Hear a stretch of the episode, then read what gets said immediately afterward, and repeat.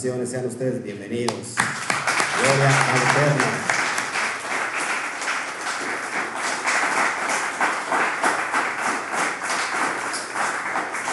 Gusto tenerlo nuevamente en casa. Qué calor, rico calor, rico clima. Tenemos todo en la vida.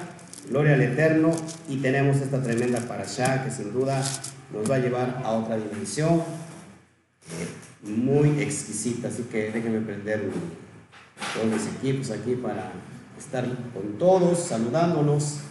Estamos desde el Valle de Orizaba, en pleno centro del estado de Veracruz, saludando a todas las naciones, un valle profético. Por cierto, tenemos la montaña más alta de, de, nuestro país y una de las más altas también de, de América Latina. Así que es un, es, es un símbolo profético estamos transmitiendo desde aquí. Les saludo el pastor Oscar Jiménez Glés, su amigo, su servidor. Qué bueno que está con nosotros. Eh, ya estamos de vuelta, listos para entregar esta porción preciosa, listos para aprender, ¿verdad? Listos para aprender que sí, ¿verdad que sí? Eh, si tiene muchas ganas de aprender aquí, los hermanos, ¿se escucha medio raro?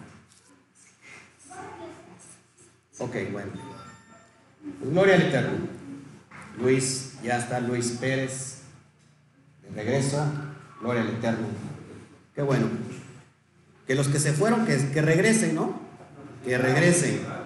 Pero que regresen lo que se llevaron, porque imagínense. no tienen ni vergüenza, pero bueno. Este, qué bueno que ya estamos aquí de vuelto, Sixto.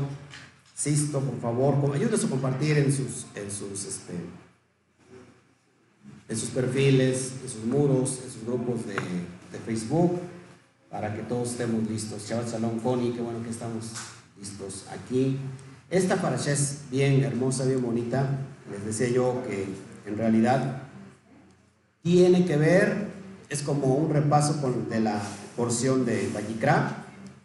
Vamos a dar un pequeño repasito nada más para que podamos nosotros meternos de lleno como debe de ser. Estamos a cuántos grados, ¿no? ¿Tienen cuánto? Chequen a cuántos grados estamos aquí. Estamos eh, una temperatura muy alta, lo que pasa es que aquí dentro de la quequilá también este, se siente mucho calor. Según a 27 grados, no, ¿verdad? Yo creo que más. Bueno, pues qué bueno que estamos todos listos. Vamos a estar metiéndonos de lleno al estudio para que podamos comprender todas estas cuestiones de esta porción.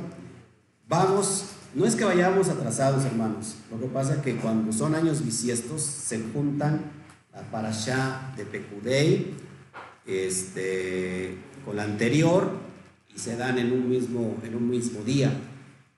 Muchos hermanos ya creo que van en la, en la 26, no estamos en la 25.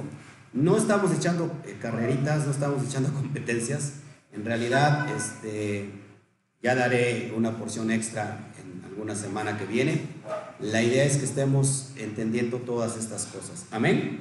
Así que qué bueno que está aquí hoy. Este, pues está muy flojo el, YouTube está muy flojo también el Facebook. Bueno, vamos a, meternos, vamos a, meter, a meternos en materia. Esta porción, eh, la verdad, hermosa, como se los vuelvo a decir, como cada, como cada porción, saque su Torah, saque su, su Tanaj, saque, su, su, Biblia para que lo entiendas. Y vamos a estar, eh, esta porción se llama la porción Sa. Sa que significa ordena. Vamos a leer el primer versículo, capítulo 6, del verso 8 y 9. Vamos a leer esos dos versículos y dice así. Habló aún Yahweh Moshe diciendo, manda a Aarón y a sus hijos y diles, esta es la ley del olá, del holocausto. El holocausto estará, estará sobre el fuego encendido, sobre el altar, toda la noche hasta la mañana. El fuego del altar arderá en él. ¿Cómo tendría que estar el fuego? Encendido toda la noche. Bueno, esta porción, cuando le dice manda a Aarón, La palabra o el verbo sab significa mandar, ordenar. Esta porción le he puesto ordena tu Mishkan, refiriéndonos al cuerpo del ser humano. Cada de nosotros tenemos un Mishkan. Después vamos a darles un estudio de cada elemento del cuerpo. Si estoy mal o qué, algo así. Cuando veo tu cara así de preocupación me, me preocupa. Algo está saliendo mal, dije, no puede ser. Este, se preocupó por los que le mandamos saludos. Pero bueno. ¿Eh? Vamos a estudiar Levítico, capítulo 6, verso al 8, al capítulo 8, verso 36. Así que regresen, que regresen, de lo que se llevaron. Ya se había espantado. Ah, sí, más la quinta parte, porque según Levítico, eso es lo que, lo que implica. ¿Ok? Bueno, entonces, repito, capítulo 6 de Levítico de Vallicra, desde el verso 8 hasta el capítulo 8, verso 36. ¿Todos aquí? ¿Sí? ¿Estamos bien o no? Bueno, es ahí donde vamos a tratar esta porción. Les voy a dar como un pequeño repaso. Les vamos a ahorrar la, el, ¿cómo se llama? el esfuerzo eh, eh, ardiente y atenuante de estar leyendo la Torah. Se lo vamos a hacer, se lo vamos a licuar. No, tiene usted que estar leyendo cada porción. Si usted no sabe qué porción sigue, en mi muro de, Facebook del Instituto Torah tengo todas las parashas mencionadas, capítulo por capítulo, versículo por versículo. Ahí ya saben qué, es, qué es lo que viene para la siguiente semana. Lo busca, solamente lo único que tiene que hacer es leer. ¿Sí? ¿Vas a leer? ¿Vas a leer o no vas a leer? Tienes que leer con eso me conformo ya para que al menos usted tenga una noción de lo que se va a tratar. A ver, ¿de qué se trató la porción que vimos hace ocho días? ¿De qué se trató? Los diferentes tipos de ofrendas. ¿Cuántas ofrendas hay, mis niños? ¿Eh? Vergüenza me da.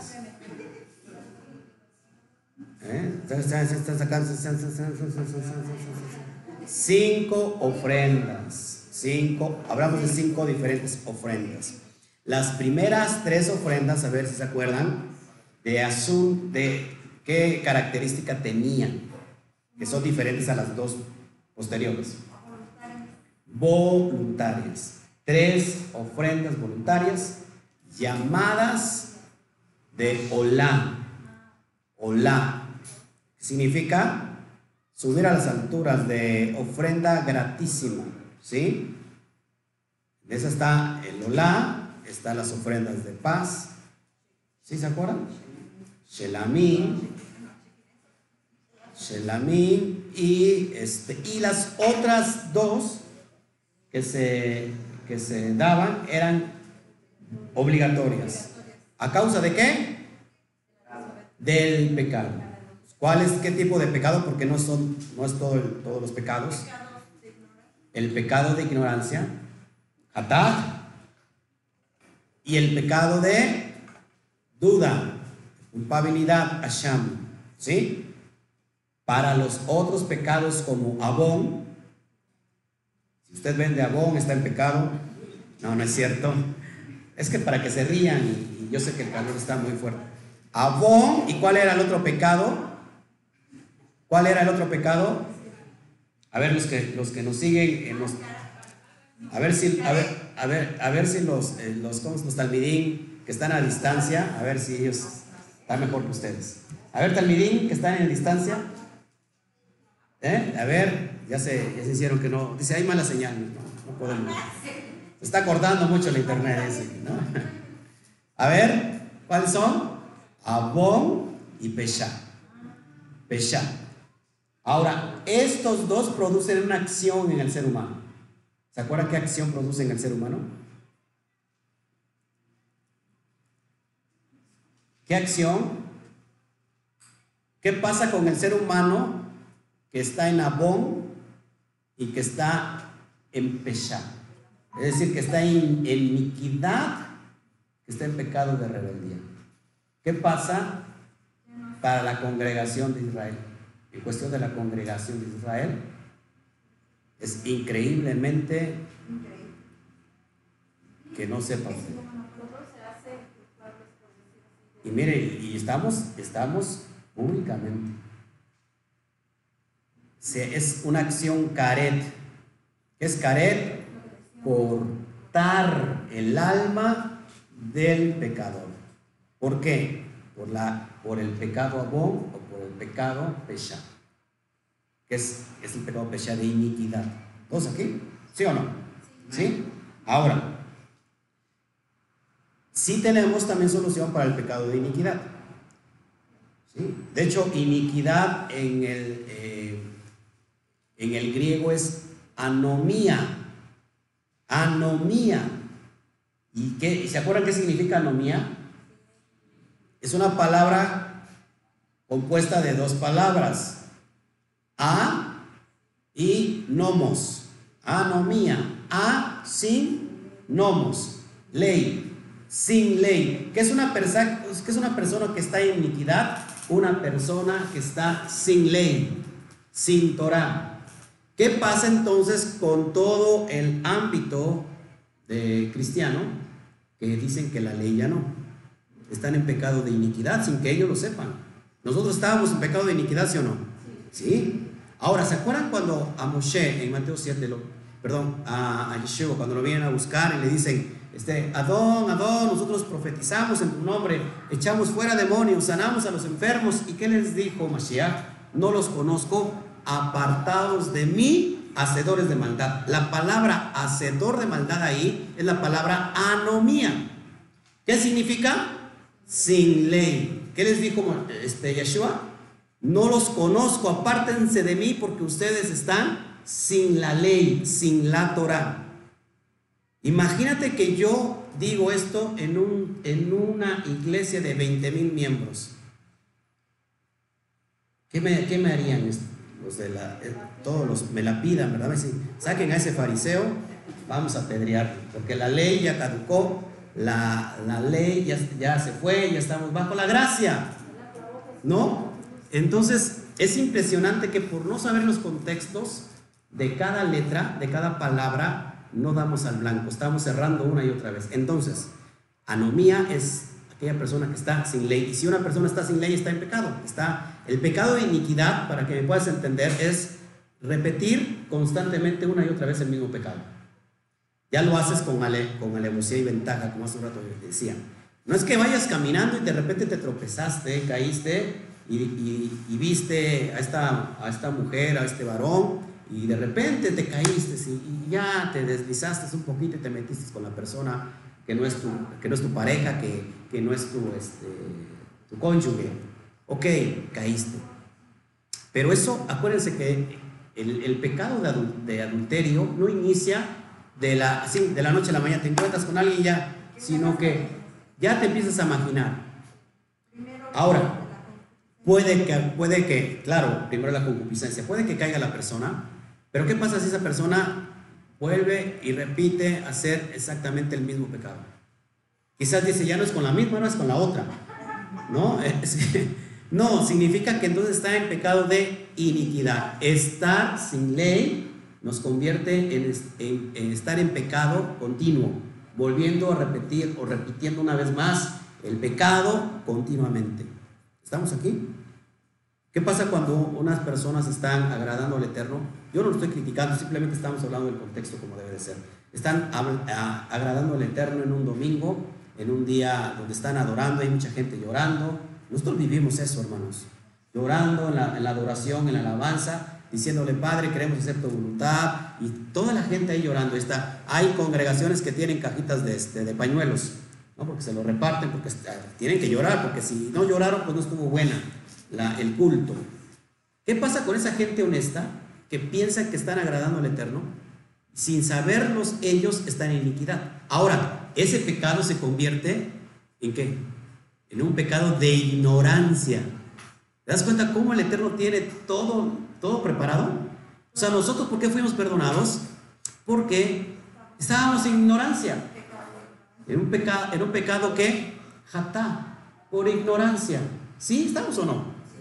Pero ¿qué pasa si ahora que usted y yo conocemos que los misbot, los mishpatim, todas las cuestiones eh, de los mandamientos y sus secciones, y que ahora nosotros determinadamente, voluntariamente, lo transgredimos. Eso se convierte en rebeldía.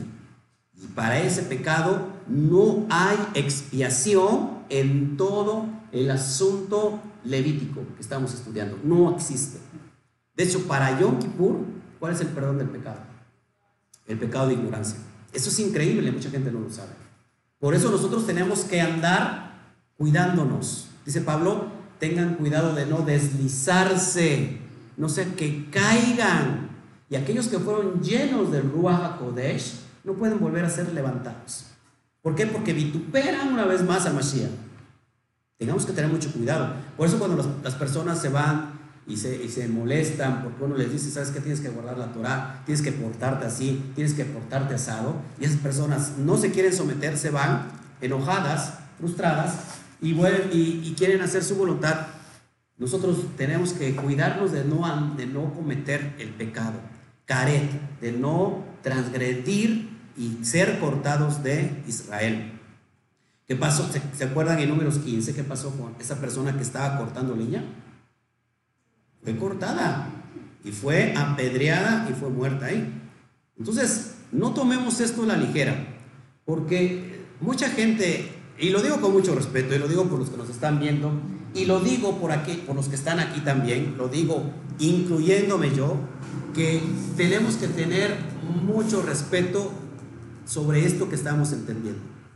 Si nosotros lo estamos aprendiendo, no es solamente para saber y decir, ya sé, ya sé más que ayer, wow, estoy iluminado. Nosotros estamos aprendiendo para adquirir conciencia. ¿Para qué es adquirir la conciencia? Para ponerlo por obra. No estamos aquí para que nos pasen una información nada más, que bonito, que chévere, y ya nos vamos. No, no, tenemos que aplicar y tomarlo esto en cuenta, porque al fin de cuentas, lo que vamos a recibir en la luz de la Torah. Si usted no es el cli, el recipiente, usted va a explotar cuando reciba esa luz. Queremos, queremos tomar la luz, tomar la energía sin un equipo especial. Es como aquel eléctrico que va y mete mano ahí a la alta tensión y dice, no, sin guantes y sin pinzas, es total, yo y aquí lo agarro, yo creo mucho en el Señor, gloria a Dios. Y lo tomo, a mí no me pasa nada. ¿Qué cree? Le va a pasar. No sé si me explico. Entonces, la persona ahí no es ignorante y aunque fuera ignorante, de todos modos le va a pasar. Entonces, tememos, tomemos mucho esto en serio. ¿De qué trata esta porción? ¿De qué trata? Te lo voy a, te voy a dar aquí el, resumen.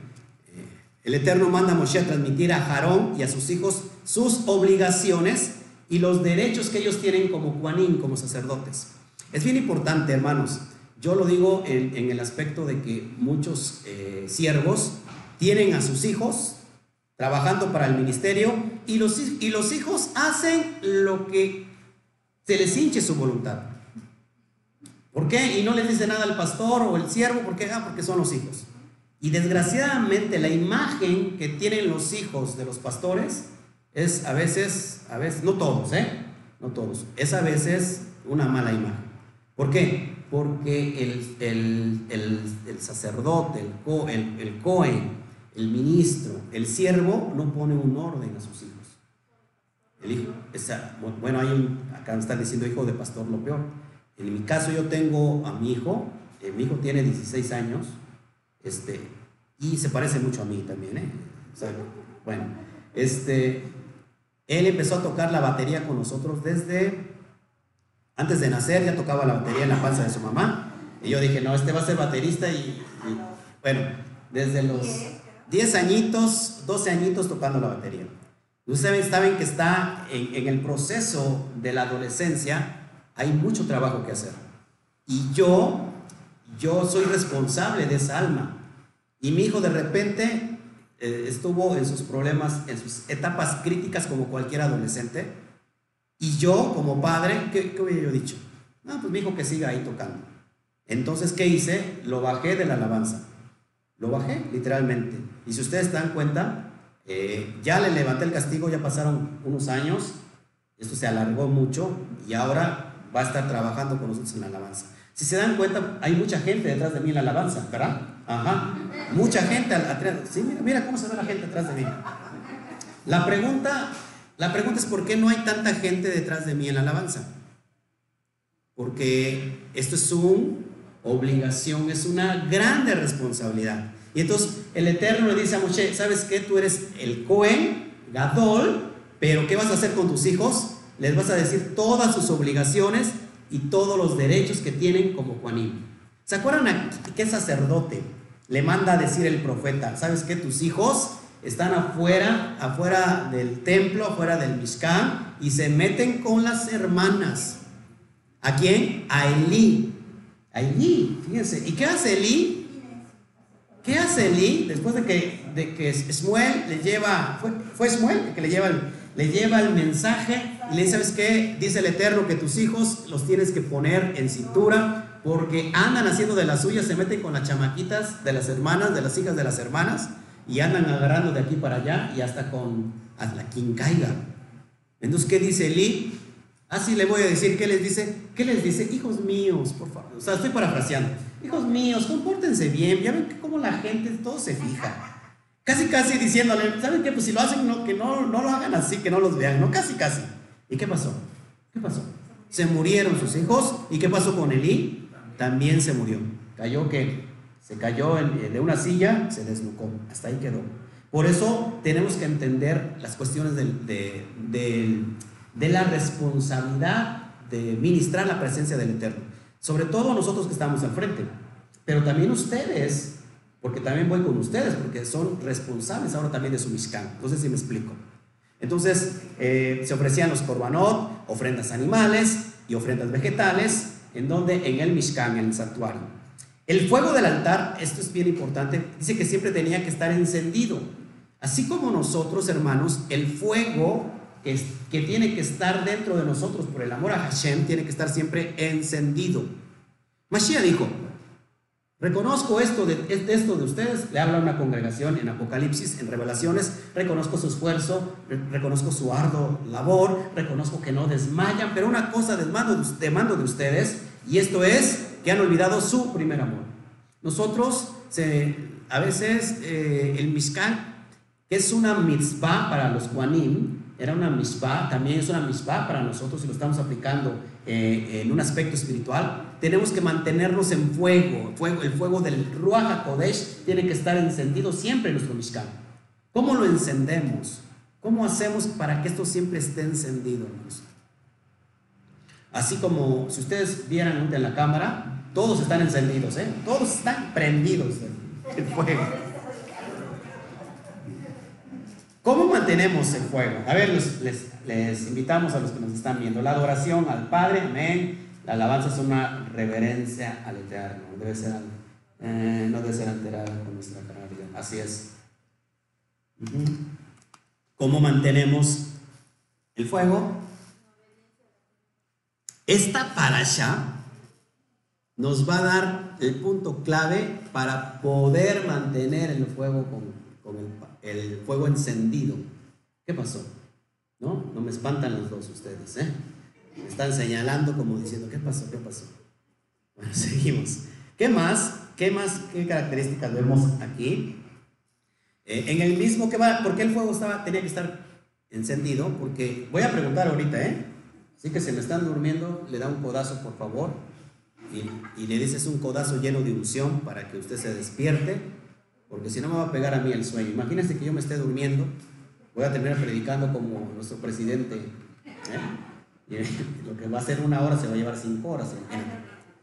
Dice, no, no, no, no, así que no les conviene que yo, que yo me duerma. Ok, ¿para qué se tenía que mantener el fuego? ¿Para qué? Porque en el mismo eran quemadas que las ofrendas de elevación, ofrendas olá, las grasas de las ofrendas de paz, por el pecado, por la culpa, el puñado de los, de los vegetales. Por eso tenía que estar encendido ese, ese Acuérdense que se hacía sacrificios en la mañana y en la tarde. Impresionante.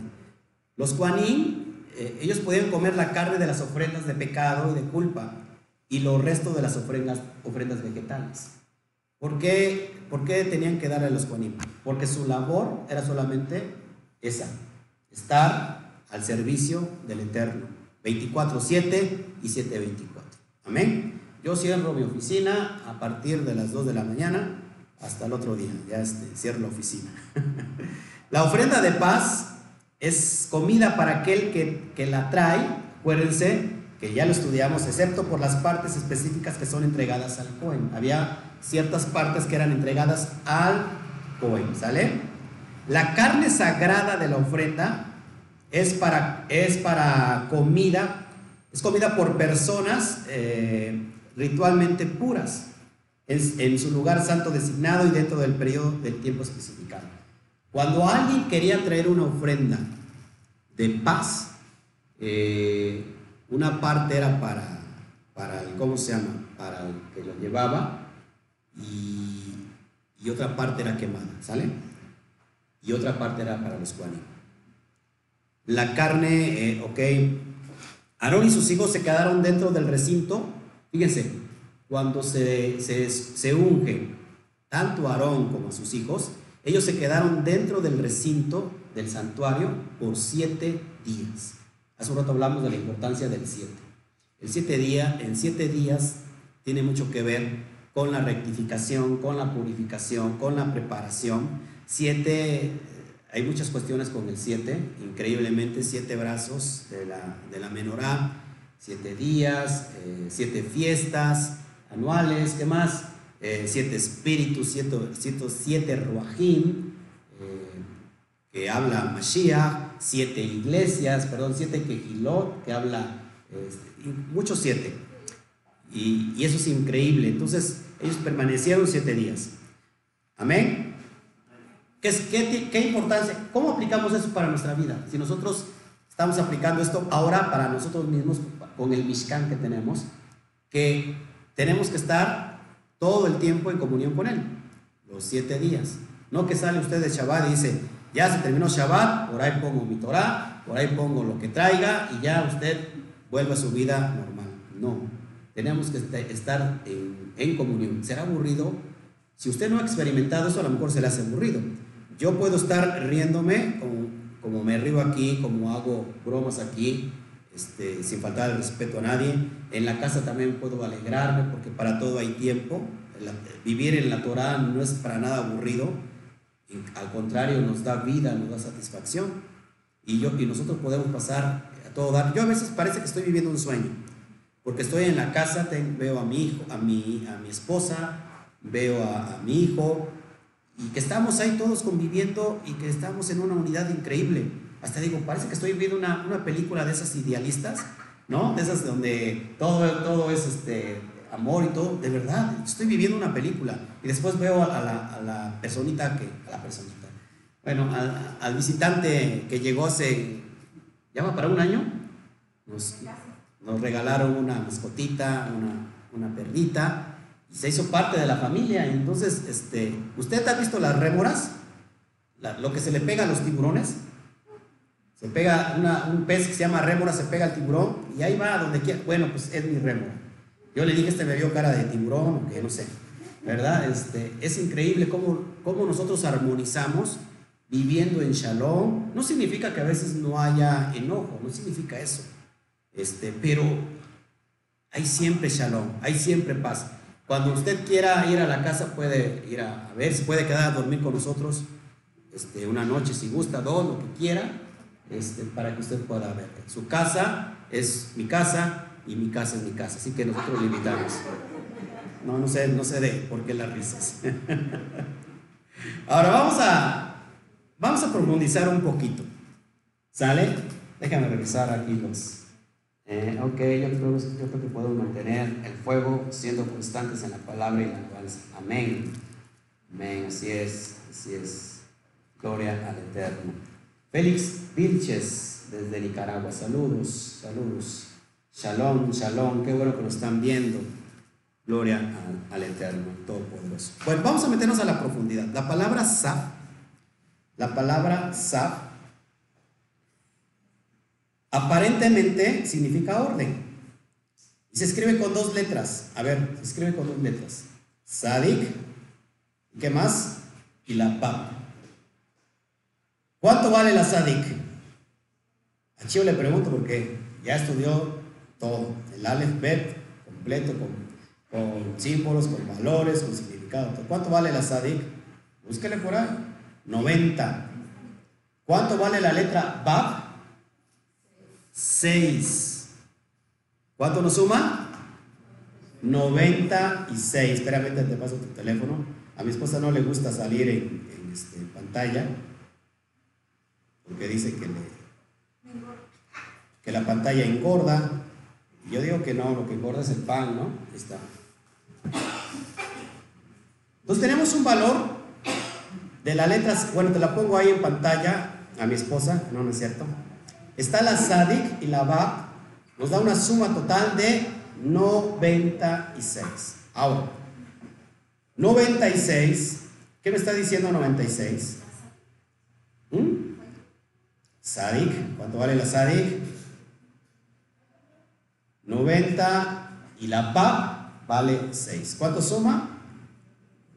96. Ahora, entonces, lo que nos llama la, atención en esta porción es que esta, esta porción, esta, esta allá, ¿cuántos, cuántos eh, versos creen que tiene?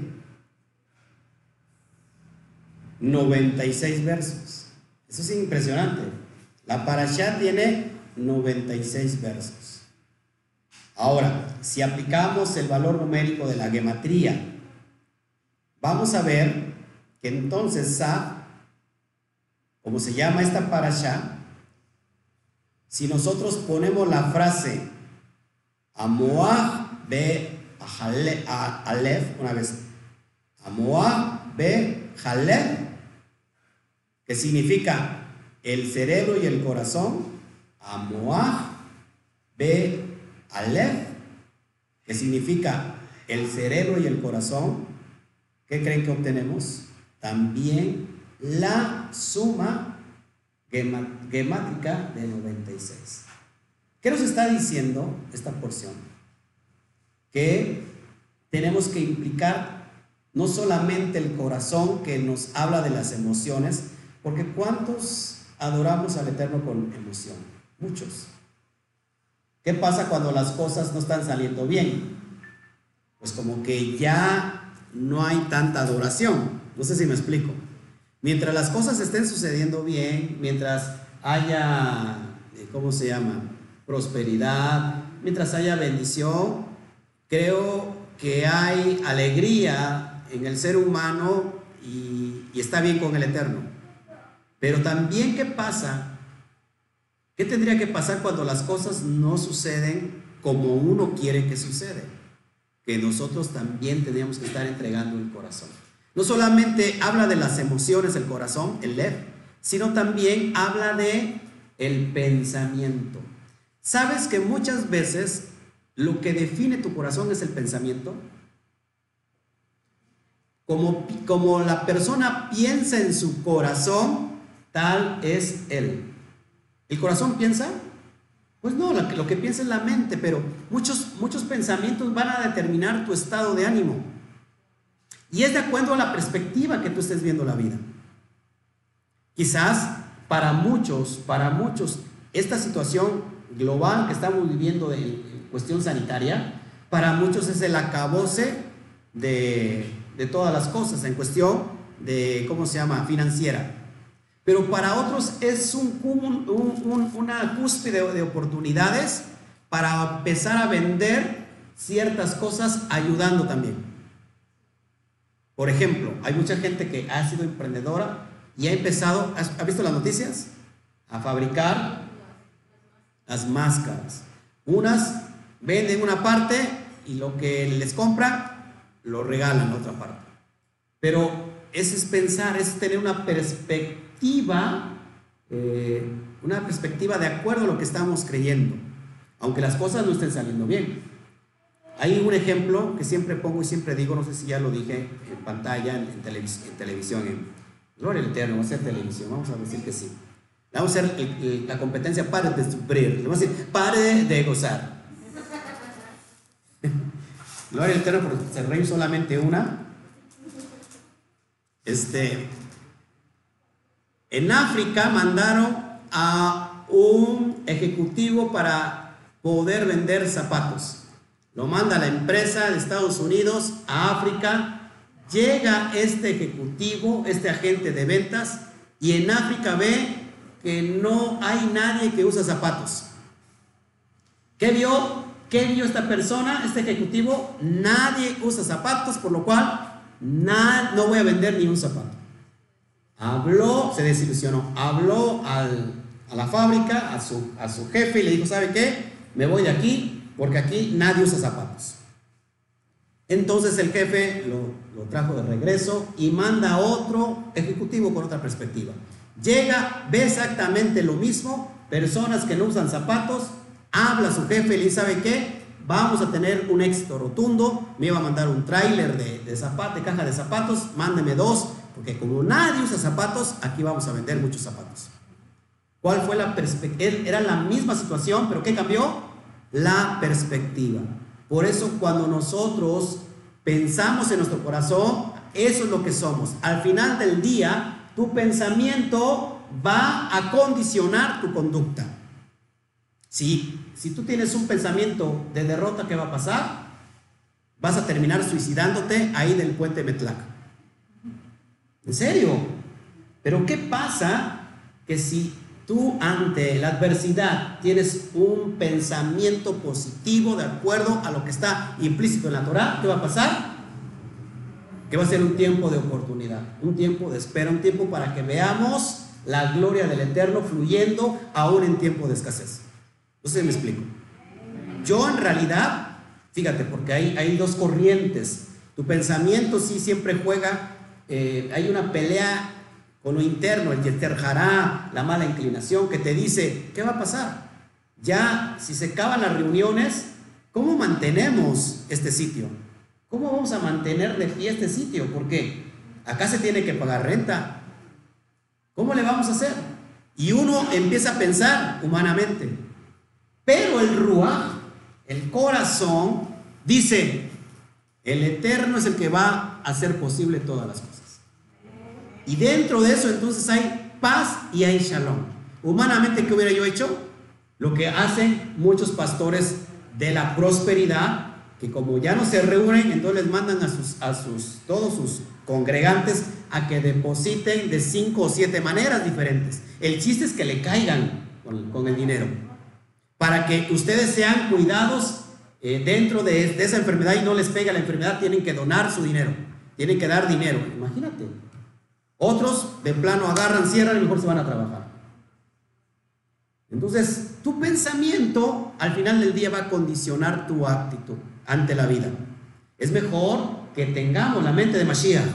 Dijo Pablo, porque ustedes ya no tienen ahora cualquier mente, cualquier mentalidad, tienen la mente del Mashiach. Si tenemos la mente del Mashiach, tenemos que pensar de acuerdo a lo que está escrito en la Torah. Salmo 91, ¿quieres, quieres tener un pensamiento elevado? Léete el Salmo 91.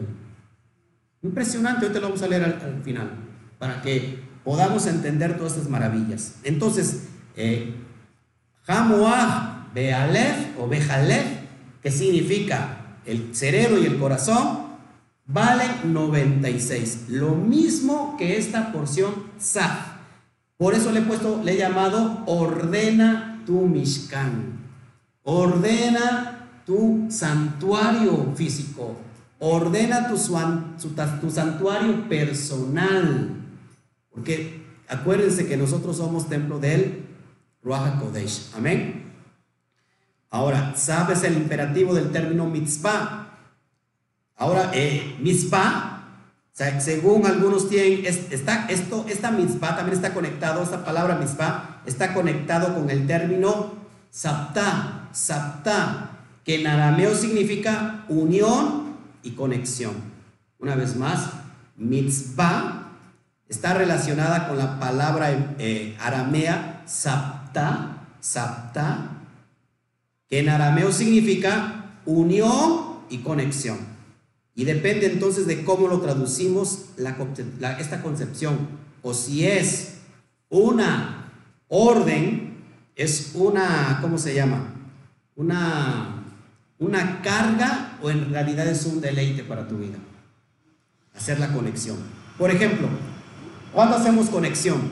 Cuando nosotros oramos por la mañana, por la tarde, por la noche, ajá. Ajá. ¿No? Cuando nosotros oramos, ¿saben con quién nos estamos conectando? ¿Eh? Con Hashem, con el Todopoderoso. Al respetar el Shabbat, fíjense, esto es muy importante. Cuando nosotros respetamos el Shabbat, también nos conectamos con la naturaleza. ¿Por qué? Porque la dejamos también descansar. Cuando hacemos sedaká, ¿qué es hacer sedaká? dar, hacer justicia, dar ayuda, nos conectamos con nuestro prójimo. Y cuando estudiamos Torah, como lo estamos haciendo ahora, nos estamos conectando con nuestro propio ser interno. Eso es impresionante. Amén. Ahora, vamos a, Corintios, a primera los Corintios capítulo 6, verso 15. Acompáñame por favor. Qué calor hace. Primera los Corintios, capítulo 6. Para aquellos que no saben dónde está Primera los Corintios, está antes de Segunda los Corintios. No, quizás algún despistado me pregunta, ¿dónde está, pastor, la, eh, la Primera de Corintios? Le buscas antes de Segunda de los Corintios y ahí está. Vamos a Primera los Corintios, capítulo 6, verso 15. Estamos entendiendo todos en el, eh, ahí en las naciones.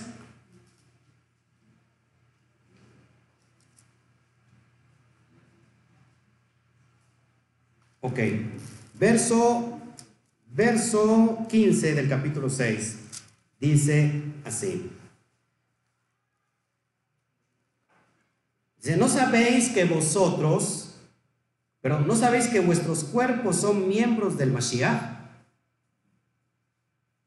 Quitaré pues los miembros del Mashiach y los haré miembros de una ramera de ningún modo.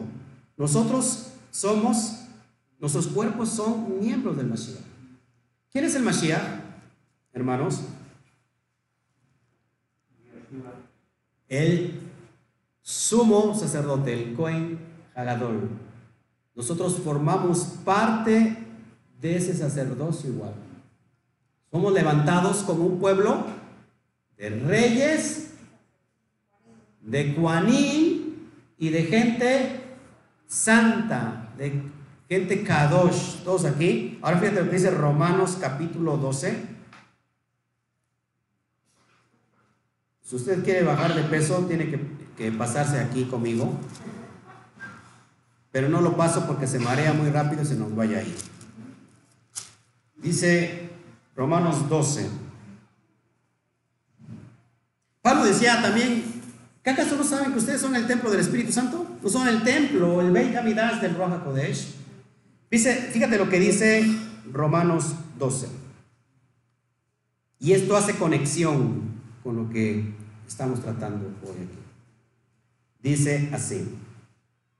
Así que hermanos, os ruego por las misericordias de Elohim que, que presentéis vuestros cuerpos el sacrificio vivo, santo, agradable a Elohim, que es vuestro culto racional.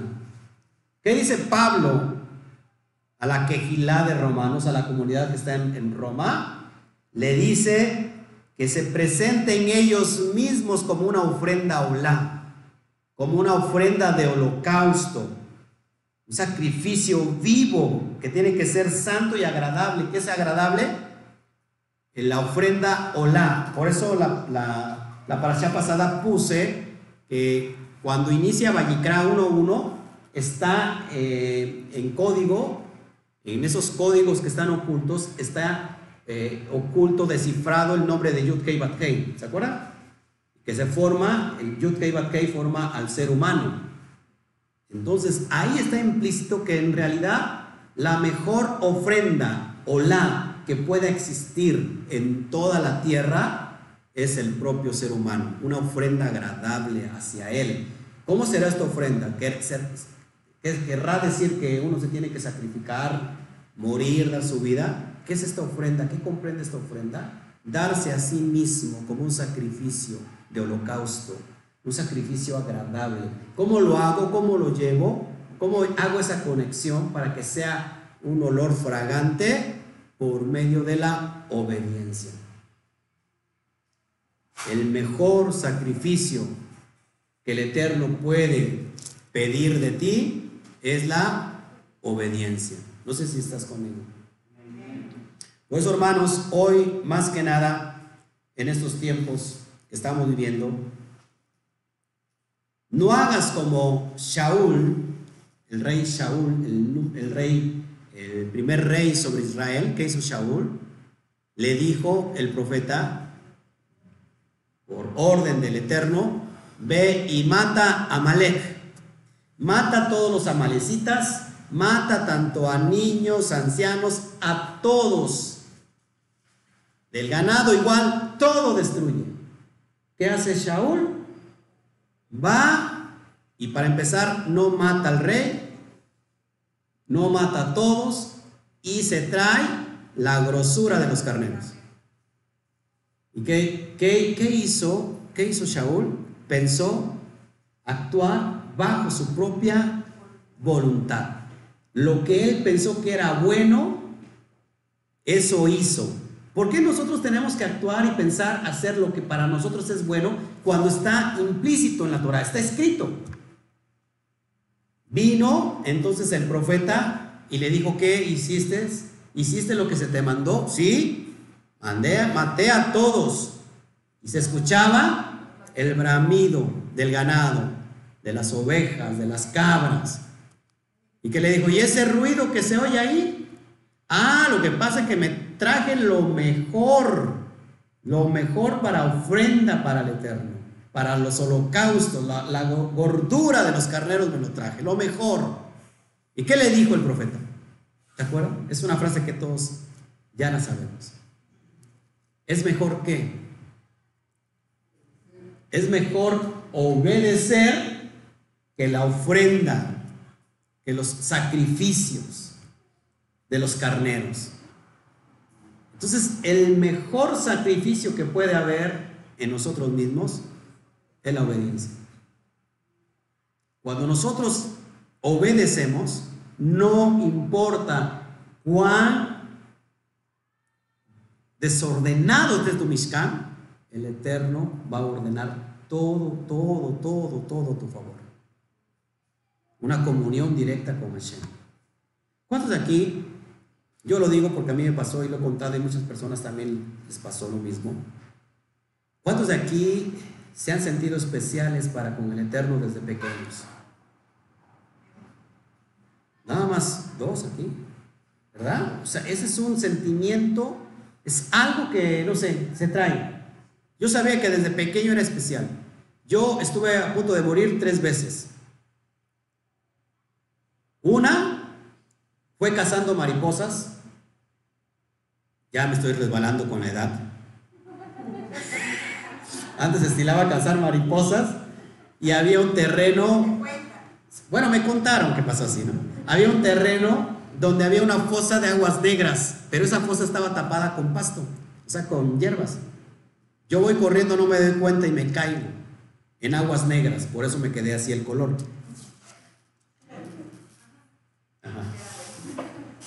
Bueno, tenía yo, ¿qué edad tenía yo mamá? Como seis años, era un bebé. Era un bebé. Ya me sentía yo especial en ese, en ese tiempo. Bueno, había un molino del, de, Mistamal donde se prepara la, la, masa, este, y estaba, estaba muy fuerte, y el muchacho con el que iba yo no escuchó mis gritos. Iba un perrito chiquito, un pequinés, y él iba y venía ladrando para que escuchara. El muchacho, el joven, nunca escuchó. ¿Saben qué hizo ese perrito? Se echó. Se echó y me jaló, me jaló de mi, del cuello, pero fue la mano del Todopoderoso. Y ya cuando ya estaba en la orilla, ya llegó este muchacho y me sacó. La segunda vez fue que me volteé en, en la autopista, en la autopista que tenemos aquí en el Valle de Orizaba, esa autopista que se llama la Curva del Pocito, donde hay muertos muchos. Recuerdo que fui a comprar unos zapatos, fui con todos mis amigos y, y llevaba yo mis zapatos aquí bajo el brazo, mis zapatos nuevos, y entonces el muchacho iba muy duro, mi amigo, y de repente se volteó. Empezó a dar vueltas y todos cayeron encima de mí. Yo lo que, cuando desperté, lo que veía yo era el pasto. Digo, ¿por qué pasto? Y no recuerdo que el coche estaba prendido y estaba saliendo toda la gasolina. Llegaron rápido. Ay, ay, por favor. Pilas, pilas, pilas. Pilas, pilas, pilas, pilas. Perdón, perdón, perdón, perdón. Fíjense, fíjense, ay, ay, ay. Tenía que suceder esto. Perdón, perdón. Tráeme tantito, tantito. Las pilas. Vamos a ver. ¿Y qué me quedé? Estaba muy emocionado. Va a hablar en señas. Bueno, nos volteamos, yo veía el pasto y el coche prendiendo y la gasolina saliendo. Pasó un coche rápido, nos, sacaron de ahí. Yo fui hasta el último, salí. El chiste es que ya íbamos camino a casa, íbamos bien espantados. Y cuando llegué a casa, ¿qué creen que traía bajo mi brazo? Los zapatos nuevos. Eso es impresión. Y la tercera vez que me iba yo a morir fue cuando me casé. El Eterno me revivió, gloria a Shem. No, sí recuerdo otra vez, ya, ya, no, no recuerdo ahorita. Ah, sí, sí, sí, sí, era una tercera vez. Cuando estábamos recién casados, mi amor. Teníamos la agencia de publicidad en Orizaba, cuando no, no eh, había llamado todavía. Teníamos una agencia de publicidad y comí algo que me intoxicó y se me cerraron todos los conductos respiratorios. Estaba yo a punto de morir, estaba a punto de reventarme la cabeza.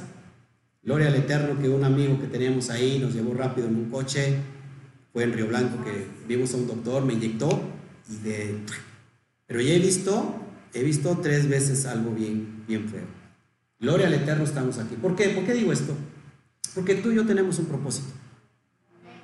Si tú estás aquí hoy escuchando esto y tú que me estás del otro lado viendo, tenemos un propósito de parte del Eterno. No es casualidad que pasaste esa adversidad. Es más, para nacer, ¿qué te cuento? ¿Saben cuántos como ustedes compitieron para que solamente quedara uno?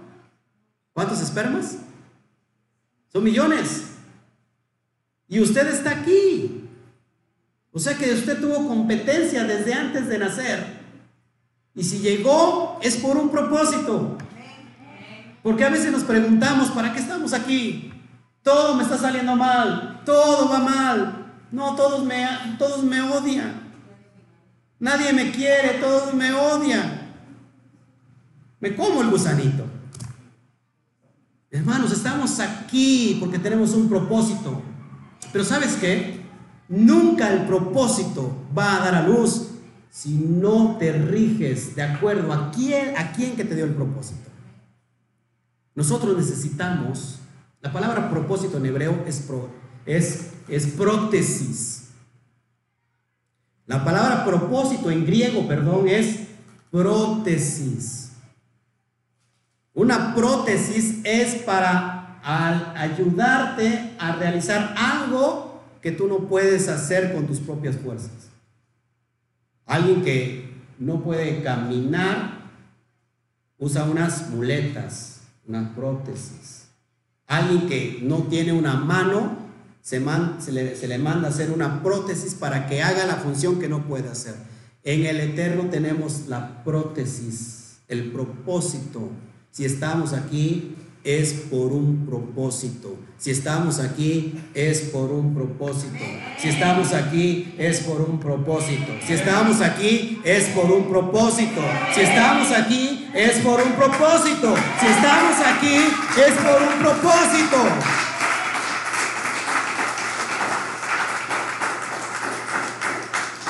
Así que hoy que esta, porción, esta allá te sirva para que afines tu mente con tu corazón. Cuando suceda eso, entonces creamos una perfecta armonía con el Eterno. Imagínate una, una sinfonía tocando el, teclado Jesse en, otra nota, eh, alguien tocando el bajo en otra nota y alguien tocando la guitarra en otra nota. ¿Cómo se oiría eso? Una, una cosa horrorosa. Así sonamos cuando no estamos en armonía con el Eterno. Decimos amarlo, pero no lo obedecemos. Le llamamos Señor, pero no lo honramos. Le decimos te amo, pero nuestras palabras están lejos de nuestro corazón.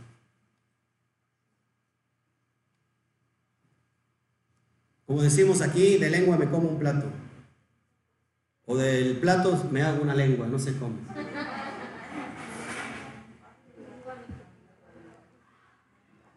Hablamos, hablamos, hablamos y de la sopa a la boca. ¿O cómo es? Del plato a la boca se cae la fe. Se cae la fe. ¿Estás dispuesto a ordenar tu miscán? Y hace un rato hablamos de los 49 pasos. Aprovechemos para ordenar nuestro miscán. Para decir, Padre, no has dicho esto. Padre, ¿qué quieres de mí? ¿Qué quieres de mí? ¿Cuántos han dicho eso? Es que a lo mejor si sabes lo que el Padre quiere de ti. El detalle está que no nos gusta escuchar eso que sabemos que es lo que quiere de nosotros y no lo queremos llevar a cabo. Obediencia obediencia y después obediencia. La obediencia desata poder. One more time. ¿Eh? Ya no necesitamos ni siquiera traductor. La obediencia desata poder. ¿Quieres comprobarlo en tu vida? Obedece. Un padre le manda hacer algo al hijo y el hijo obedece, ¿cómo se siente el padre? Más cuando el hijo ni siquiera te dice, te, o sea, te recrimina en nada, dice, a la primera te dice, sí, padre, lo voy a hacer. ¿Qué hace el padre? ¿No le agrada eso al padre y galardona al hijo? ¿Cuánto has visto un padre enojándose porque el hijo obedeció? Se vas a enojar porque el hijo no obedeció. Pero cuando el hijo obedece, viene una recompensa de parte del padre. Así el padre Kadosh, cuando sus hijos le obedecen, galardona a aquellos que lo hacen. Sin fe, sin emuná, es imposible agradar a Elohim. Porque todo aquel que se acerca a él y cree que, que le va a hallar, entonces lo va a, recibir el galardón de parte del Eterno. Eso lo dice en Hebreos capítulo 11. La fe está conectado exclusivamente con la obediencia, ni siquiera con el creer. Es más fuerte la obediencia que el creer. El Padre te manda a hacer una cosa y tú dices, yo creo que está mal hacerlo. Padre no está diciendo si está mal o está bien. Simplemente está diciendo, hazlo. ¿Cuántos has visto, has escuchado al hijo? ¿Para qué? ¿Sí? Oye, ve a hacer esto, pero ¿para qué? ¿Ahorita o mañana? ¿Pero por qué? ¿Han escuchado a los hijos? Y nosotros juzgamos a los hijos y somos igual con el padre. Guarda Shabbat, pero ¿para qué? Si el domingo también está bien bonito. ¿Y por qué los días de la, otros días de la semana no? ¿Pero por qué no trabajar el Shabbat? ¿Pero por qué esto? ¿Por qué aquí? cállate la boca, obedece. Obediencia desata poder. ¿Por qué tengo que dejar de comer lo que me gusta? El cerdo porque te hace daño. Los camarones porque no son kosher, son cucarachas de mar. Pero me gustan, obedece. ¿Pero por qué? Porque tienes que obedecer, punto. ¿Por qué? Porque le agradan a mi Padre. Eso le agrada a mi Padre la obediencia. No sé si me explico. Así que cuando te pregunten, oye, ¿por qué no comes carne de puerco? ¿Por qué no le gusta a mi papá? Y te va a decir, ¿cómo que no le gusta a tu papá? Pues ya estás bien grande, tienes 40, 50, 60 años. Tan grandote y todavía le rindes cuentas a tu papá. No le gusta a mi papá celestial. Yo estoy aquí para agradarlo. Entonces espérate para el galardón. Espérate para el premio. Amén. Entonces conéctate con el Todopoderoso. Ordena tu Mishkan. El corazón tiene que ir en el lugar que le corresponde al corazón. La mente tiene que ir en el lugar que le corresponde a la mente. Moshe no agarró la menorá y dijo, es que aquí como que no alumbra mucho, lo vamos a meter mejor en el lugar Kadosh Kadoshim porque ahí está todo oscuro. No agarró Moshe y dijo, vamos a traer la menorá al lugar, al, lugar Kadosh Kadoshim. Que dijo el Eterno, la vas a tener en el lugar santo. Moshe preguntó, ¿por qué papá? Es que como que ahí no se ve muy bien, la vas a tener ahí, simplemente. Y nosotros a veces tenemos revuelto todo el Mishkan. Los pensamientos en el corazón, el corazón en los pensamientos. Eh, estamos de cabeza, de, al revés todo. De pies a cabeza estamos todos al revés. Ordena tus, tus pensamientos. Ordena tu corazón. Ordena tus emociones. ¿Se vale llorar? Sí. ¿Se vale reír? Sí. ¿Se vale enojarse? Sí, al grado de no pecar. Airaos, pero no pequéis. Que tu enojo no se ponga sobre el sol. Es decir, ya viene el ocaso, aconténtate. Ponte de acuerdo con tu esposo, tu esposa, no que duerme separado ahí en la cama dándose la espalda. Y a ver quién ronca más, y con, hoy voy a roncar más para que no, no la deje dormir. Dice, no lleguen al grado, está bien, hay una discusión, está muy bien, pero antes de que se ponga el sol, pónganse de acuerdo. ¿Sabes qué? Yo la regué. Esposa mía, yo la regué. O al revés, ¿sabes qué? Esposo mío, amado mío, palomo mío, precioso mío, la regué. Y después viene lo más, lo más hermoso, la reconciliación, mis hermanos. El hermano dijo amén, eso, gloria al Eterno. Y como que la hermana como que no le gustó mucho el amén. bueno, eso es lo que yo les quería entregar. Gracias a todos, a todos los que nos están viendo. Shabbat Shalom. Ya vamos a despedir el Shabbat Shalom. Gloria al Eterno.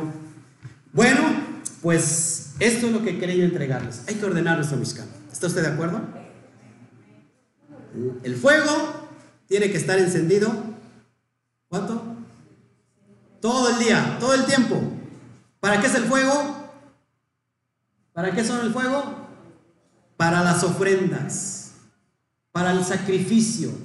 Que tu fuego esté encendido el Mishkan para que tú estés en un continuo sacrificio delante del Eterno. Quema lo mejor de ti, quema la grosura, lo mejor de ti, quémalo delante del Eterno. Y eso va a subir en una columna con un olor grato, fragante. Amén. Vamos a darle un fuerte aplauso al Padre Eterno.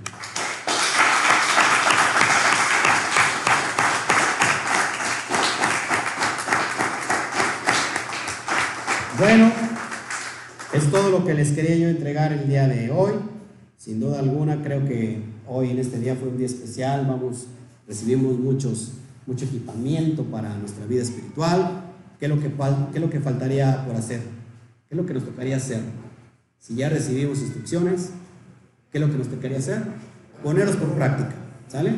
Ponerlos por práctica, obedecerlo y ya llevarlo como debe de ser. Bueno, pues sin más ni más, eh, les amamos, quisiéramos estar todo el tiempo con ustedes, pero a veces es imposible.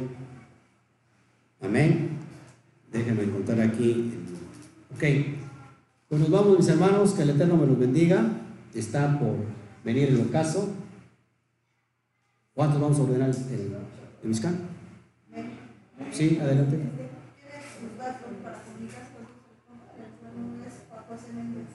Juan José Méndez. Ponle todos mis datos. Todos aquellos que quieran tener un acercamiento con el ministerio, yo los atiendo personalmente, sin, sin ninguna falta. Yo los atiendo y les doy el seguimiento. Bueno, pues nos vamos, que el Eterno me los bendiga. Estamos por recibir el qué? El ocaso y qué? ¿Y qué más? ¿Eh? Estamos en la cuenta del Homer, tercer día. ¿Sí?